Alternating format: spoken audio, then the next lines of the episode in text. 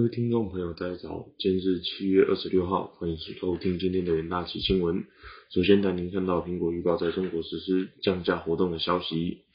苹果公司周一预告，将在中国市场针对 iPhone 高阶机种及相关配件实施期间限定的特别折扣活动。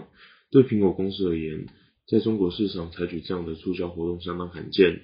这也被认为似乎是公司在进入下半年之后。用以消化库存的手段之一。根据彭博社报道，苹果公司周一在官网贴出公告，预告从二十九日至下周一的四天期间，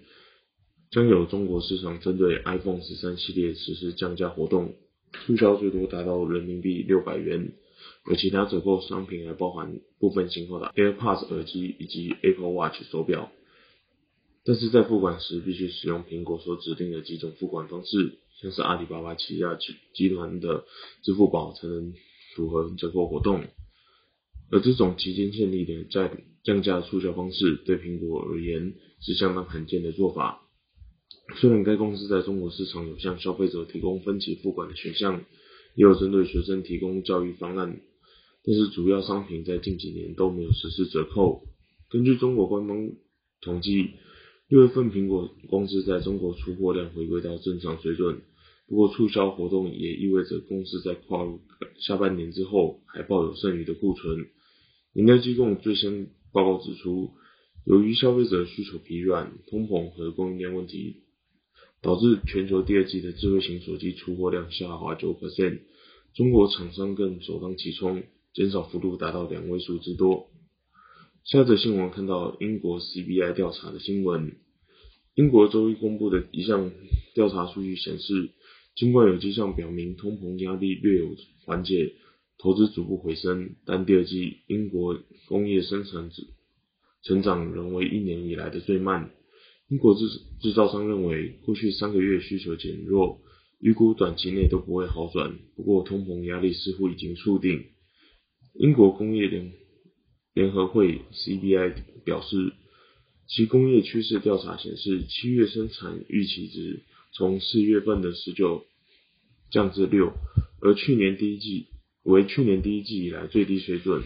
但略高于长期平均值二。调查也显示，七月工业订单预期值差值报八，远低于预期的十三，前值为十八，为去年十月份以来的最低。但仍高于长期平均负十三。随着全球经济衰退的担忧加剧，企业企业依然极度悲观。然而，原物料价格飙升带动是的压力似乎也在减弱。生产单位平均成本的增速低于截至四月的第一月。目前，金属制造商、塑胶制造商及电子产品生产商的成本成长放缓尤尤为明显，制造商收取的价格也。以较慢的速速度上升，预估未来三个月不会回升。根据 CBI 数据，未来三个月制造商平均预期价格差值从七十一大幅下滑至四十八，但仍高于六的平均水水准。此外，在六月二十四至七月十二日的调查结果显示，尽管大众对于一年缺乏乐观情绪，但投资意愿仍强。另一方面，企业仍然希望减少建筑支出。下则新闻看到日本下修今年实质 GDP 的成长率的新闻。日本内阁府周一公布经济财政咨询会议的试算结果，预测二零二二年年度实质 GDP 成长率将落在两 percent。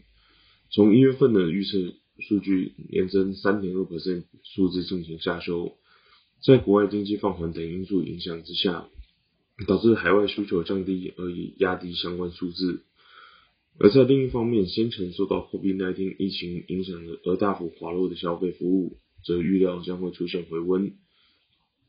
先行方面，目前因为能持续兼顾疫情扩大防止和经济社会活动，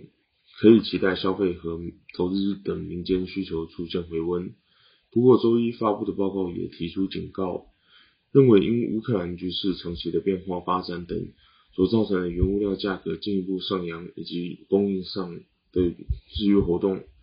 有必要充分留意日本国内外的疫情发展以及中国资资本市场上变化的问题。在日本二零二年度最新预测的主要项目中，预测出口年增二点五 percent 和月时预测年增五点五 percent 做出下调，主要是考虑到中国清零政策以及全球经济放缓等因素。海外需求贡献度为负零点三 percent，从上一次预测的零点二 percent 做出下修。个人消费方面预测将增加三点六 percent。日本二零二二年度 CPI 预测年增二点六 percent，和半年前预测的年增零点九 percent 做出了大幅上修，主要理由为原油价格飙涨、日元贬值造成能源价格上扬，以及食品价格涨价等因素。二零二三年年度预测的方面，随着恢复速度从疫情中重回轨道，消费和设备投资将出现回温。实质 GDP 成长率预测达到一点一 percent 至五百五十四点七兆日元，写下史上最大的经济规模。日本政府原定在今年一月预测二零二二年度的经济规模将写下新高，也因因故延后到明年度。接着进入三分钟听股期的单元，首先看到威盛期货，元宇宙概念股持续受到市场青睐，法人连日买超威盛后，在报告中指出。目前，威盛正全力冲刺嵌入式物联网、人工智慧解决方案等相关市场，业绩表现稳健成长，而且威盛营收持续创高，后续业绩有望持续攀升。下一档个股期货看到红海期货，市场预估苹果新 iPhone 十四下半年出货量约九千两百万只，预估销量不减反增四 percent，台厂。供电亦获得外资青睐，而主力代工厂红海提高中国两厂招工奖金逾两成，显示相关订单备货需求强劲，有望推升红海下半年整体营收。下一档个股期货看到联电期货，晶圆代工受到客户消化库存影响，成熟制程产能出现松动。媒体报道，中国已有晶圆代工厂开出降价第一枪。台湾晶圆厂为防止订单出走，以价格折让回击。而联电本周三将进行法说会，虽然对未对市场传言提出评论，但市场已率先出手调节，压抑股价先行走弱。